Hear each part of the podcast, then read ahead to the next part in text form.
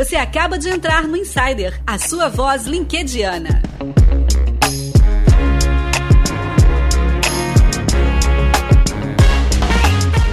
Você acaba de apertar o play no Insider Podcast. Aqui você ouve o LinkedIn, carreira e empreendedorismo. Hoje é dia de Lean Insider, um enxuto mais curtinho, com foco em um único produtor de conteúdo da rede. E hoje você vai saber o que é esse tal de fit e por que, que ele é importante para o seu produto. Quem disse isso foi o Diego Rodrigues. Ele trabalha diretamente com marketing e growth estratégico e escreveu o seguinte: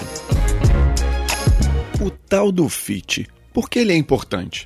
Dentro dos manuais de buzzwords atuais, Product Market Fit, PMF, ocupa um lugar especial. Sabe aquele Why? Eu preciso dessa coisa agora? Isso aí, esse é o famoso PMF. Apesar do nome ser utilizado em um contexto mais startupeiro, o PMF vai muito além desse contexto. Eu quero que você se atente para a palavra fit. Segundo o tradutor, significa caber, ajustar, servir. Quer entender de verdade o fit? Lembre da Cinderela. Quando colocou o sapatinho de cristal, olhou para o céu, mandou aquele sorrisão. Esse é o fit. É quando você anda por três horas seguidas em um calor de rachar, para e compra uma água de coco gelada e toma. Parece que aquela água é o que você mais precisava.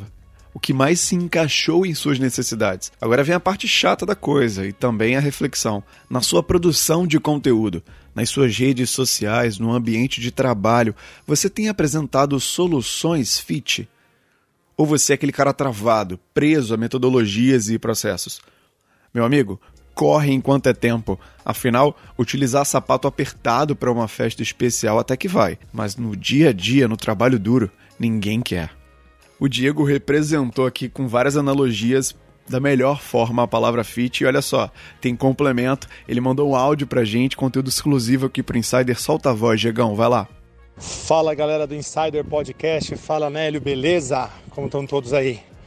Olha, essa postagem aí, cara, nasceu de uma dor de consultor e de uma dor de quem tem que lidar diretamente com o cliente que quer que você escale o produto dele, que você venda, que você tenha performance e que você quer aplicar o growth para o cara, as estratégias, funil pirata, tudo que você pode e o produto do cara não se encaixa no mínimo necessário com a audiência dele, ou seja, com o público-alvo dele, né, cara? Então o cara tem um ICP, dentro do ICP ele tem uma persona e o cara não chegou com o produto para atingir aquele público. Então ele não teve o famoso Product Market Fit aí é, desenvolvido. Então a ideia era justamente tocar no ponto que todo mundo entende que é é algo que serve como uma luva, né? Então, por isso o exemplo aí da, da água de coco ou mesmo do, do sapato apertado, né, cara? Ninguém aguenta consumir ou estar com um produto que não serve, que não foi feito para ele, beleza? Grande abraço a todos, valeu! Você percebe que ele endossa né, o que ele escreveu aqui no post, reforça os exemplos que ele citou para mostrar a importância do Product Market Fit, que foi o coração aqui da postagem dele, Acho que ele explicou muito bem o que ele queria através desse post. Eu gostei do exemplo e também gostei muito da postagem, até porque a gente está começando um programa novo nesse mês aqui no podcast, que o nome dele é FIT, só que é um acrônimo, né, para Friends Insider Talks. E a ideia do acrônimo é para fazer com que os assuntos se encaixem justamente com esse momento que a gente está vivendo e com o que a gente traz no podcast. LinkedIn, carreira e empreendedorismo. Então, essas três letrinhas, esse encaixe, esse ajuste, essa adequação de produção de conteúdo a gente está vivendo aqui no podcast e a postagem do Diego representou muito bem isso. Gostou do conteúdo? Eu sei que você gostou. O link para acessar tá aqui na descrição do episódio. Vai lá no LinkedIn, comenta, interage, segue o Diego e aproveita para expandir tua rede com bons produtores de conteúdo.